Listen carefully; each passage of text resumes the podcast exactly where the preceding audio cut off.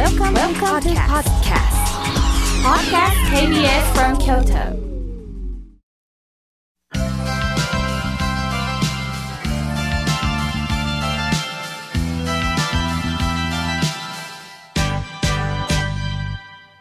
心が笑顔になるには栄養剤が必要ですあなたには心の健康の秘訣栄養剤はありますか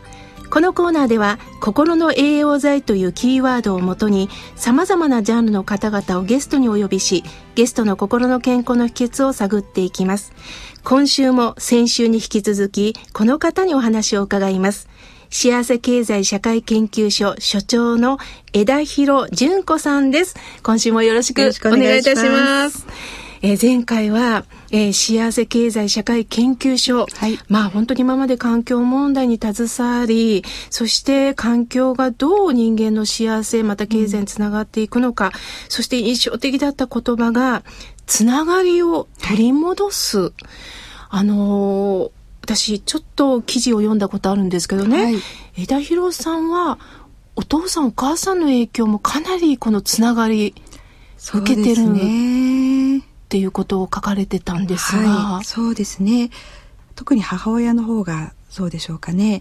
こう子供時代に本当に大事なのは何かというのを随分考えさせてくれたように思いますね。あの、まあ、ちょっと変わったエピソードなんですが、うちの母は私が小学生の頃、子供は家で勉強しちゃいけないっていう方針だったんですね。家で勉強しちゃいけない。はい。普通家で勉強しなさいって言いますよね。はい。私はねうちで勉強してると怒られたんですよ。はい。子供は遊ぶものですと。だから勉強をするなと。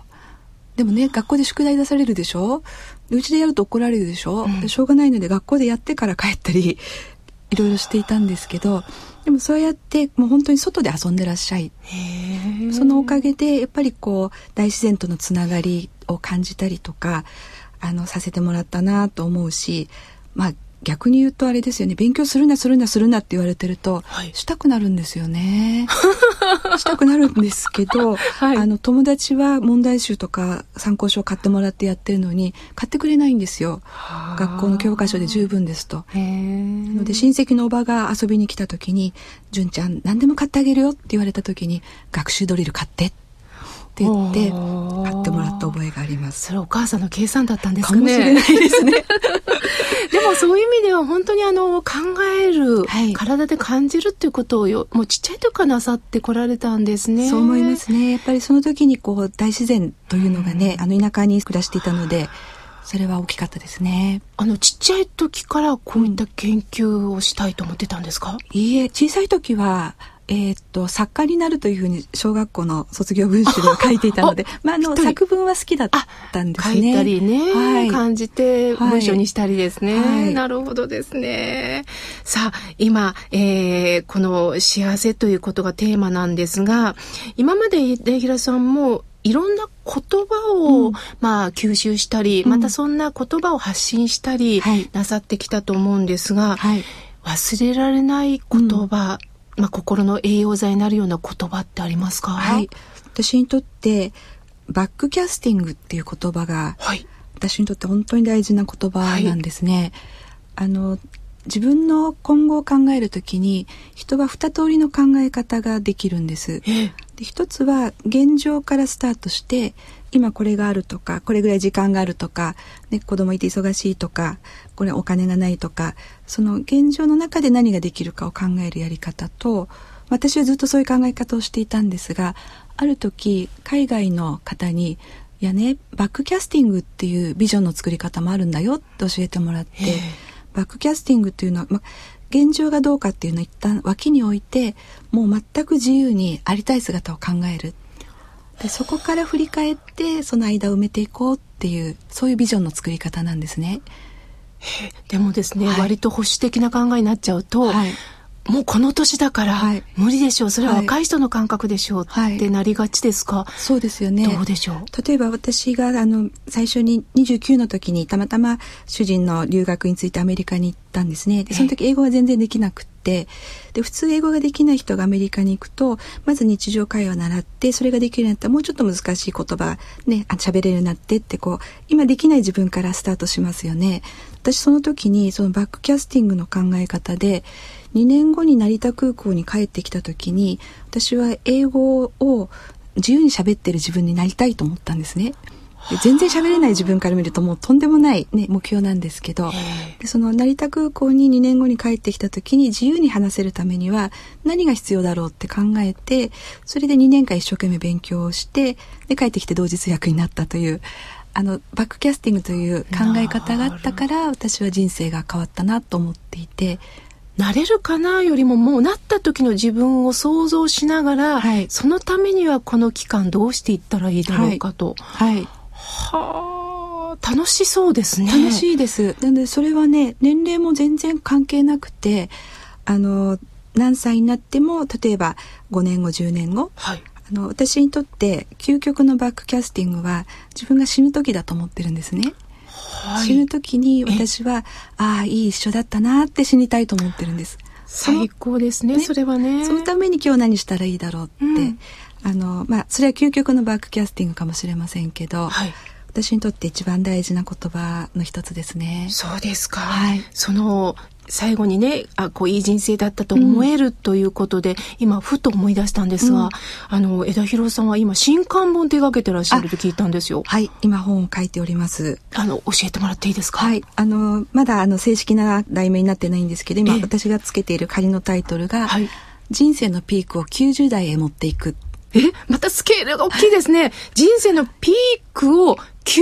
代ですか、はい、普通人生のピークって言ったら半ばぐらいのねそうですね。平均寿命の半ばぐらいですが。ですよね、はい、私あの大学院出た後普通の会社に勤めていてその時のこう考えて定年まで上がっていって定年退職でガクッと落ちるっていうそういうイメージを持ってたんですね。でその後会社辞めて今のようにフリーランスで、まあ、好きなことをやるようになって、そうある必要ないなと。なのでゆるゆると私は90代までゆっくり上がっていってでその後30年ぐらいあの続けようかなと思っていて120ぐらいまで生きるつもりなんですけど、はい、まあ、あのどっちにしてもその途中で定年退職したからガクッと下がるんじゃなくて人生においてずっと、まあ、例えば体力がねあの前よりも落ちてくるとかいろんなことはあるにしても人生の幸せとかこう自分の納得できる生き方という点では90代ぐらいまでずっと向上していけるんじゃないかなと思っていてじゃあそのためにはどういうことを気をつけたらいいんだろうとか、うん。うん、どういうふうに過ごしたらいいんだろうというコツみたいな自分がいろいろ工夫していることを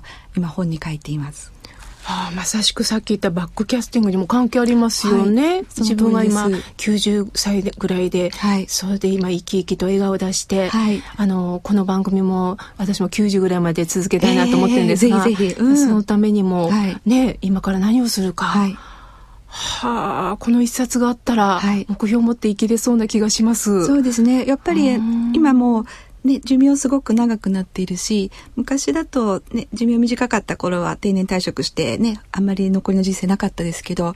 今そこから20年、30年ありますからね、その時代をやっぱり生き生きと自分らしく幸せに生きるのが、本人のためでもあるし、家族や周りのためでもあるし、日本や世界のためでもあるんじゃないかなと思ったりしています。よくあのこの番組を支えてくださってるイムレの浅田会長は、うん、ただ我が社の売り上げを伸ばすよりも、うん、体に良いものを提供したいってい。つもおっしゃるんですよね。はいはい、すると、はい、体に良いものを提供されたことによって、うん、やっぱり人間のね健康が保たれる、それがまたまた会社の売り上げにもつながるんですもんね。その通りですね。やっぱりその会社ってその時代やその社会の要請に応えられて初めて存在できると思うんですよね。そういう意味で言うとやっぱりこうこれからの高齢化社会とか、うん、それに対して井村さんではいろいろこう高機能豆腐とかね、はい、人々が求められるものを先もって出してらっしゃるので、さすがだなと思います。そうですね。はい、さあそこでリスナーの皆さんもこれ聞きたいと思ってらっしゃると思うんですが、あの枝広さんが幸せになるために常に心がけてることってあるんですか？はい。いくつかあります、はい、一つはですね幸せの方程式というのをあの一つ持っているんですね。えー、幸せイコール、えーと、分母と分子があるんですが、はい、えーと、分母下の方に欲望、はい、でその線を引いて分子の方に自分が持っているもの。で自分がその欲望がすごく大きくて持ってるものが少ないと不幸せなんですよね。バランス悪いですよね。はいで欧米型の考え方だと欲望を大きく持って持ってるものを増やす。たくさん稼いでたくさん買ってでそれで幸せになろうとする。だけど私はどちらかというと仏教とか東洋思想の方に惹かれていて持ってるものを増やすよりも欲望を小さくしても同じように幸せになるんですよね。はい。はい、なのでどれだけあれば十分なのとか私が本当に幸せになる意味で絶対に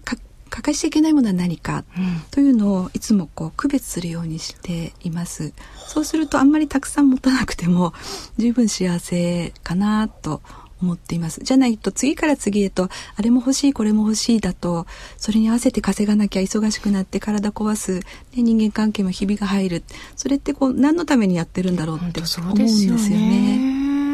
あの、給料をね、あの、たくさんいただくために働くっていうよりも、自分のさせていただいた満足度が結果、まあね、給料につながったらいいですよね。本当そうだって思うんですよね。うん、そういう意味でこう、あんまりそのあれも欲しいこれも欲しいというふうに思わなくなっているので、えー、そういう意味でストレスがないということともう一つやっぱり体を鍛えるというかあのやっぱり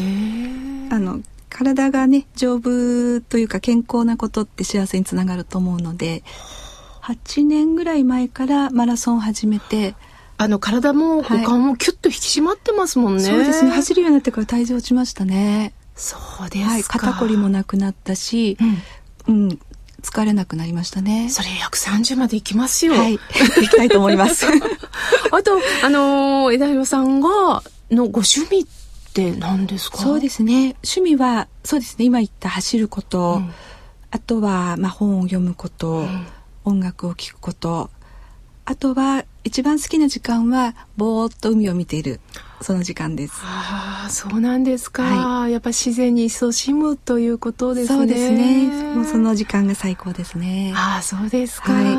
ね、今まで抱えてることもちょっと忘れてね。はい、お母さんがちょっとあんた置いといて、これをしなさいっていうのもね、つながっていますよね。そうですね。ありがとうございます、はい、まだまだ聞きたいことがあったんですが、もう時間になりました。はい、えー、本日のゲストは、幸せ経済社会研究所所長の枝広純子さんでした。ありがとうございました。ありがとうございました。